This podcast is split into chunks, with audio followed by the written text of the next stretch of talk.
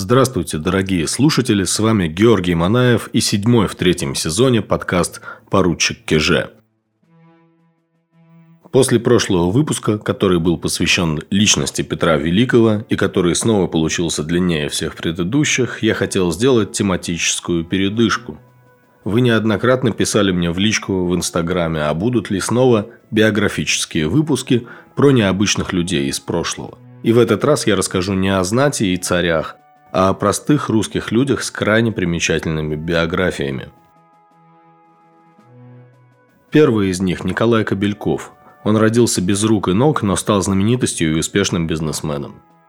Второй герой – Анисим Панкратов, крестьянин-атлет, прославившийся как спортсмен и погибший как воин – Интересно, что узнавая истории этих двух людей, нам не придется, как во многих предыдущих подкастах, задаваться вопросами о моральности или о моральности их поступков. Тут все прозрачно. Это двое русских, сумевших преодолеть невероятные трудности, и мы понаблюдаем за их приключениями. В шестом выпуске второго сезона подкаста «Поручик Кеже» который назывался «Популярное развлечение до революции», я говорил о том, что в XIX веке нормальным развлечением было сходить посмотреть, например, на женщину-обезьяну. Действительно, Хулию по страну, страдавшую гипертрихозом, что означает, что у нее росли очень густые волосы на лице и всем теле, показывали в московском увеселительном саду. Впрочем, в соседнем саду показывали примерно в то же время писателя Александра Дюма – Публика шла смотреть на все – на уродов, акробатов, на знаменитостей, все это из праздного любопытства.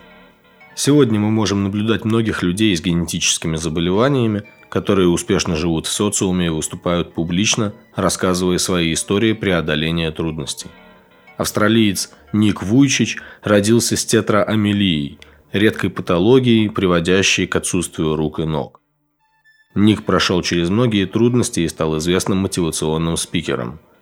А вот родившийся в 19 столетии другой Ник, Николай Кобельков, был вынужден преодолевать свой физический недостаток и зарабатывать известность как раз по нормам 19 столетия, то есть выступая в цирке. Однако его история жизни, пожалуй, не менее мотивирующая –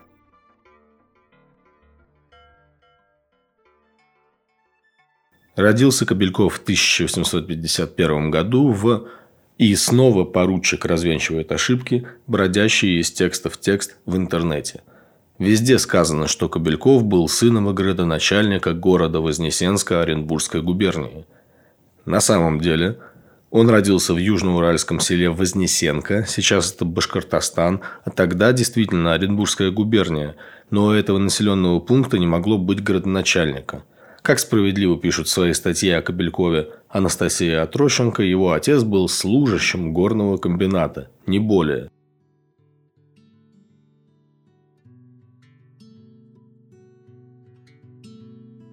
Николай родился 17-м ребенком в семье. Современные ученые считают, что его рождение без рук и ног объясняется не тетраамелией, а врожденной ампутацией или синдромом амниотических перетяжек, когда возникающие в утробе амниотические нити перекрывают доступ крови к конечностям и ампутируют их. Я так подробно остановился на этом, потому что потомство самого Николая родилось без дефектов, которые были бы, если бы у него было генетическое заболевание. Да, у Николая были дети, шесть человек, но об этом позже. Очевидно, работа отца приносила достойный доход – Иначе ребенка с таким дефектом не смогли бы выходить. Однако, отняв у Николая руки и ноги, природа наградила его туловищем настоящего силача. В детстве он неутомимо ползал по дому и саду. Старшие братья и сестры научили Николая читать, он перелистывал страницы книг щекой и носом. А с помощью культи правого плеча, размером примерно 20 сантиметров, Кобельков постепенно выучился писать, причем отменным каллиграфическим почерком – Образец почерка я показываю в соответствующем посте в инстаграме нашего подкаста. Зажимая карандаш между плечом и подбородком, Кобельков рисовал, мог вдеть нитку в иголку, завязать узел и управлялся с удочкой, а также мог управлять упряжкой лошадей. Для этого вожжи обвязывали вокруг его головы. К К 18 годам Николай стал работать счетоводом в конторе на горных приисках в соседнем Старобалбукове. Однако в 1870 году каким-то образом о Кобелькове стало известно Василию Карловичу Бергу, успешному в те годы антрепренеру цирковых балаганов. В 1871 состоялось первое выступление Кобелькова. К тем умениям, которые он демонстрировал еще родственникам и друзьям, Кобельков добавил следующие номера – он стрелял из пистолета по пламени свечи и гасил ее, наливал себе шампанского и выпивал за здоровье публики, таскал на плечах по сцене увесистого мужчину-ассистента и тому подобное. Николай стал настолько популярен, что в 1875 году уже выступал в Венском развлекательном парке «Пратор». Известно даже место, где стоял балаган, принимавший Кобелькова. В своем европейском турне Кобельков уже показывал смертельный номер – Человек туловища, румпфменш, как его представляли на афише, самостоятельно выбирался из клетки со львом. Несомненно, в номерах Кобелькова было много заготовленного реквизита, который позволял ему проделывать свои фокусы. Но не на это шли смотреть зрители, а на самого Николая Васильевича, румяного и упитанного, с открытым широким лицом и всегда веселого, что составляло очень впечатляющий контраст с его внешним обликом.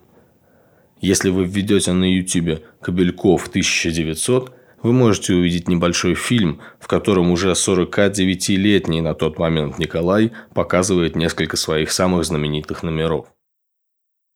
В 1876 году в Европе 25-летний Кобельков женился на Анне, сводной сестре Августа Шафа, хозяина того балагана в Венском парке Пратор, где Николай выступал. Почему 18-летняя Анна Шарлотта Вилфорд, девушка из семьи цирковых артистов, согласилась выйти за Николая? Причем не только согласилась, но более того, ждала этого. Николай целый год ездил по Европе, подыскивая священника, который мог бы обвенчать его с Анной, но раз за разом получал отказы. И хотя в разных публикациях указано, будто бы его венчанию способствовал Альберт, король Саксонии – это не соответствует действительности. Чтобы жениться, Николаю пришлось принять евангелическое вероисповедание. И из этого становится понятно, что в Россию он возвращаться не собирался. Наконец Николай и Анна нашли священника и обвенчались по евангелическому обряду в Будапеште. Существуют разные слухи об этом венчании, будто бы Анна несла Николая к алтарю, возле которого поставила на специально приготовленный постамент на подушке, чтобы молодые были одинакового роста – Николай надевал Анне кольцо на палец зубами, а свое носил на цепочке на шее. Практически сразу же молодожены отправились в гастроли по Европе. Анна должна была ассистировать Николаю, а ее брат Отто стал импресарио артистов. Однако турне вскоре пришлось прервать. Анна была беременна, и Николай впал в панику. Он думал, что его недуг может быть наследственным. К счастью, первый сын пары, Александр, родился абсолютно здоровым. Через некоторое время супруги вернулись к гастрольной деятельности, а за ребенком приглядывали в Вене родители Анны. Впоследствии Николай и Анна произвели на свет еще четырех сыновей и дочь. Существует парадный портрет семьи в полном сборе. Его тоже можно видеть в Инстаграме. Дети Анны и Николая, подрастая, начинали принимать участие в шоу своих родителей.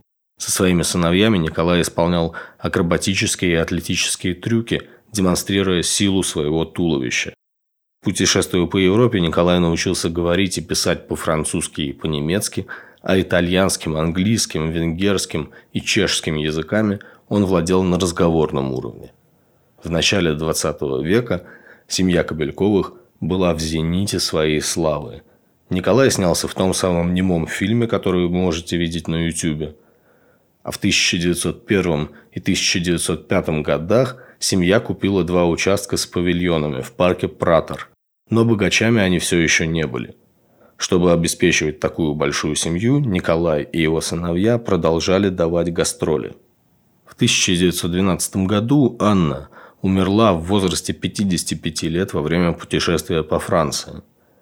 Самое милое и чистое создание на земле. Она – ангел, ворвавшийся в мою судьбу и подаривший мне годы счастливой жизни – так Николай писал о жене в своем дневнике. После ее смерти Кобельков решил прекратить выступление. Он поселился в доме, построенном на участке в парке Пратер, прямо за развлекательными павильонами, которые он купил, и провел здесь оставшиеся годы, общаясь с детьми и воспитывая многочисленных внуков и даже правнуков. А еще до конца жизни Николай продолжал управлять своим имуществом и даже приумножил его, скупив еще несколько участков в том же парке. На одном из этих участков при Кобелькове и, очевидно, по его заказу – была выстроена так называемая «дьяволова горка» или «табаган». Этим словом называют бесполозные сани, на которых спускаются с верхотуры. По сути, это был прообраз американских горок. Посмотрите на иллюстрацию в инстаграме поручика. Табаган полностью сгорел в 1945 году, однако горка была восстановлена по оригинальным чертежам – и сейчас этот антикварный деревянный аттракцион в парке Пратер является памятником золотого века этого парка, и мы можем также считать его своеобразным памятником Кобелькову. Николай Кобельков скончался в Вене в 1933 году в возрасте 82 лет. На городском кладбище захоронение Кобельковых имеет почетный статус. Получается, что наш соотечественник – больше известен в Австрии, чем у нас. И вот мы с вами, как умеем, возвращаем его память в Россию, потому что теперь он стал известен вам. А мы переходим ко второму герою нашего подкаста – Онисиму Панкратову. Этот человек с несколько даже гротескно русским именем, начинающимся с буквы «О», не был инвалидом. Напротив, он отличался богатырским сложением – а происходил Онисим из крестьян Пензенской губернии, где он родился в 1888 году. Крестьяне Панкратовы были, очевидно, не бедные и образованные. В 1896 году, когда Анисим еще учился в гимназии, его отец Петр Панкратов прочитал в газетах о том, что Международная федерация велоспорта пообещала бриллиантовую пальмовую ветвь первому велосипедисту, который объедет Европу по предложенному Федерацией маршруту. Петр, отец Анисима, был поклонником спорта, фанатом силача Ивана Поддубного и с детства прививал своему сыну любовь к физическим упражнениям. Однако до осуществления мечты о путешествии вокруг света было еще далеко – в 1908 году семья Панкратовых переехала в Харбин. По какой причине это произошло, неизвестно. Однако можно предположить, что тогда многие русские ехали за границу в надежде заработать денег. Побольше, чем они могли это сделать дома. В Харбине уже очень могучий в свои 20 лет Анисим, как писала о нем газета «Утро России», стоял во главе всех местных спортивных организаций – и особенно прославился как смелый руководитель Харбинской вольной пожарной дружины. К 1911 году, скопив денег на собственный легкодорожный велосипед «Грицнер», Панкратов, который уже к тому времени занимался велоспортом на Харбинском треке, собрался в кругосветное путешествие на велосипеде. Изначально это не планировалось как сольная поездка – Сохранились фамилии трех велосипедистов, которые 10 июля 1911 года выехали в сторону Москвы из Харбина вместе с Панкратовым. Это Воронинов, Сорокин и Цейберг. Но все они довольно быстро отвалились из-за неудовлетворительной физической подготовки. Начиная от Читы, Панкратов продолжал путь в одиночестве. Пока я ехал по Монголии и Маньчжурии, цитировала газета «Утро России» Анисима Панкратова, мне пришлось встречать самое радушное отношение со стороны местного населения, главным образом бурят и монголов. Кормили они меня великолепно, и если бы не отсутствие хлеба, который только с трудом можно достать в этих местах, то проезд через китайские владения был бы во всех отношениях исключительно приятным. Но достаточно мне было вступить в пределы Родины – как моя путевая жизнь наполнилась всякого рода приключениями и тяжелыми испытаниями. С собой у Панкратова был путевой журнал, куда он заносил заметки о своем путешествии. У сибирских крестьян всякий грамотный человек, да еще и на каком-то велосипеде, в принципе вызывал подозрения. Отпугивали аборигенов только официальные штампы и печати с двуглавыми орлами. Панкратов просил ставить в своем журнале эти отметки любых официальных лиц, которых встречал по пути, и которым мог объяснить суть своей поездки. Тем не менее, несколько раз Панкратова чуть не убили. Сначала какие-то охотники решили использовать его как живую мишень. Он был легко ранен в спину. В Красноярском крае на него напали грабители, но отпустили, так как при себе у Панкратова не было денег, а велосипед в те времена было никому не продать.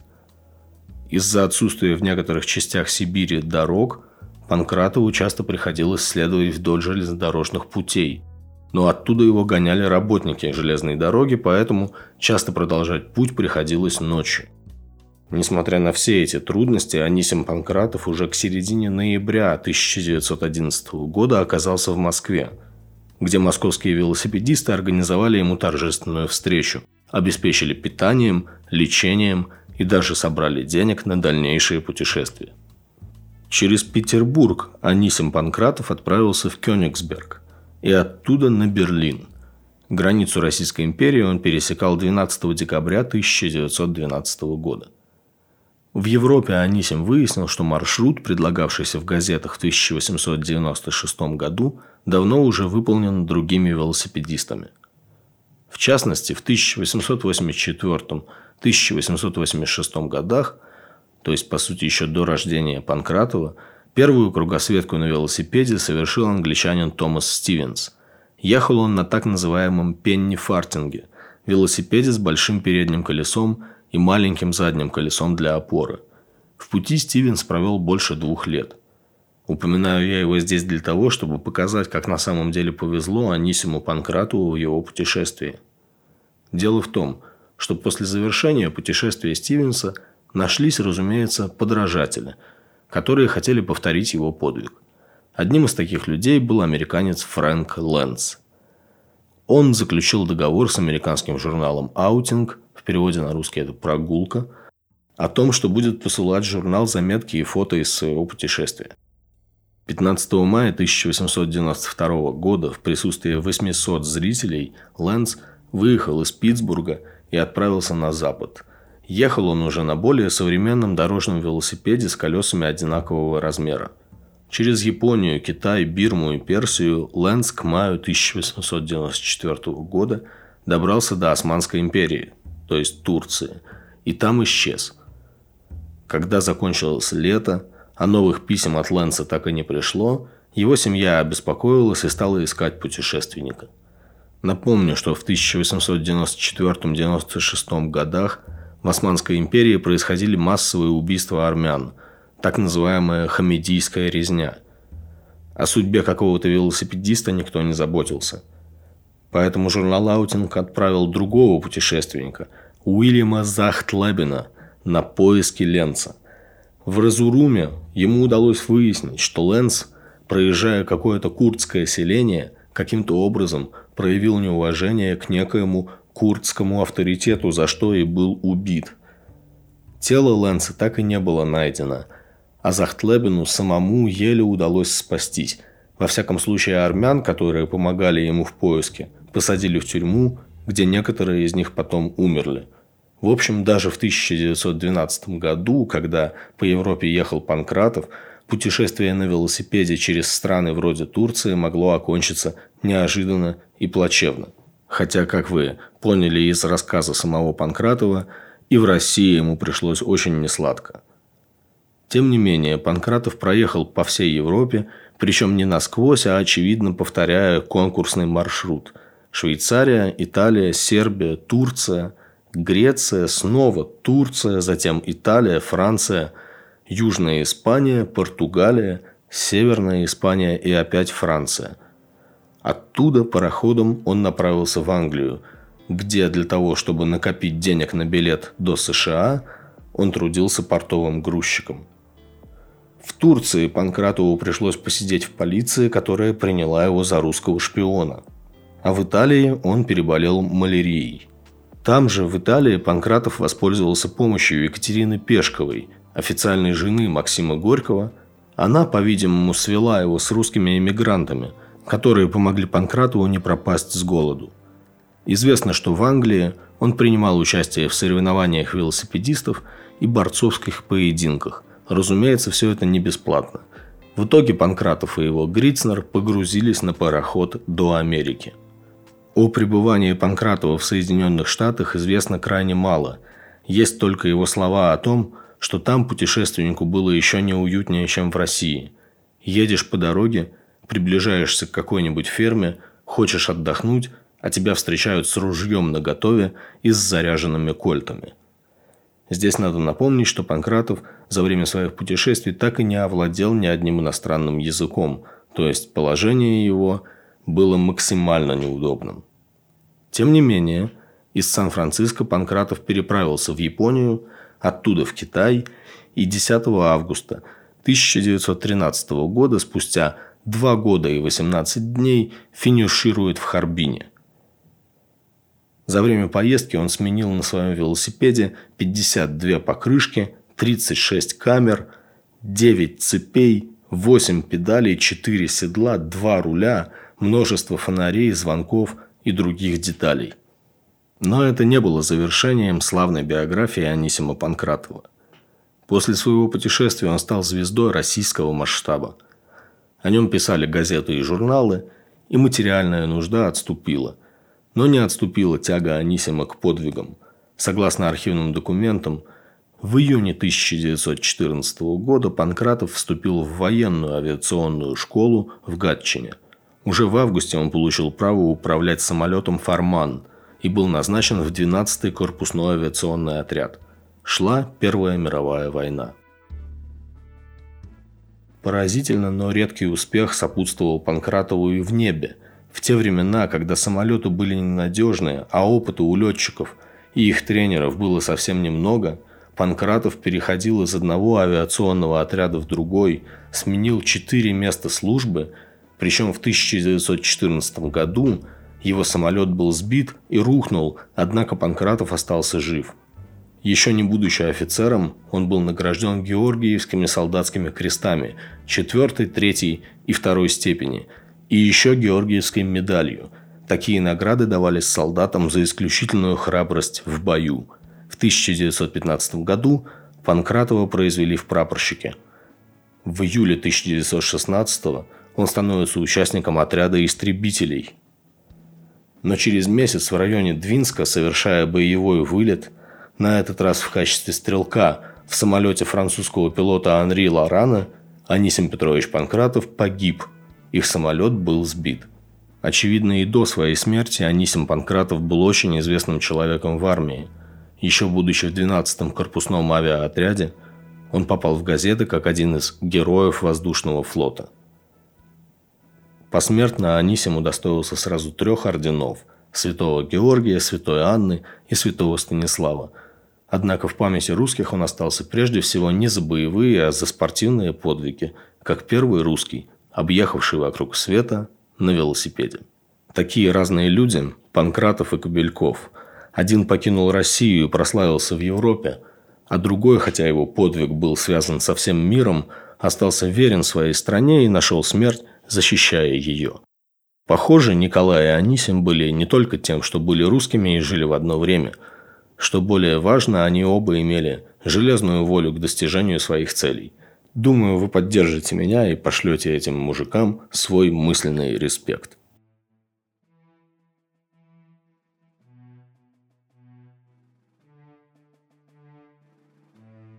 А теперь я расскажу вам о том, что нас ждет в следующем выпуске.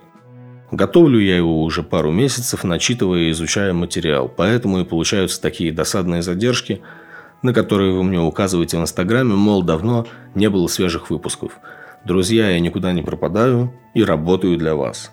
Вы всегда можете мне написать, спросить, как дела с выпусками. Давайте больше общаться в Инстаграме. Непосредственно следующий выход по многочисленным просьбам подписчиков будет посвящен острому вопросу, как выходили замуж и как разводились в Древней Руси и Российской империи. Была ли Россия с этой точки зрения сугубо патриархальной страной? Могли ли русские женщины выбирать мужей – а могли ли развестись по собственной инициативе.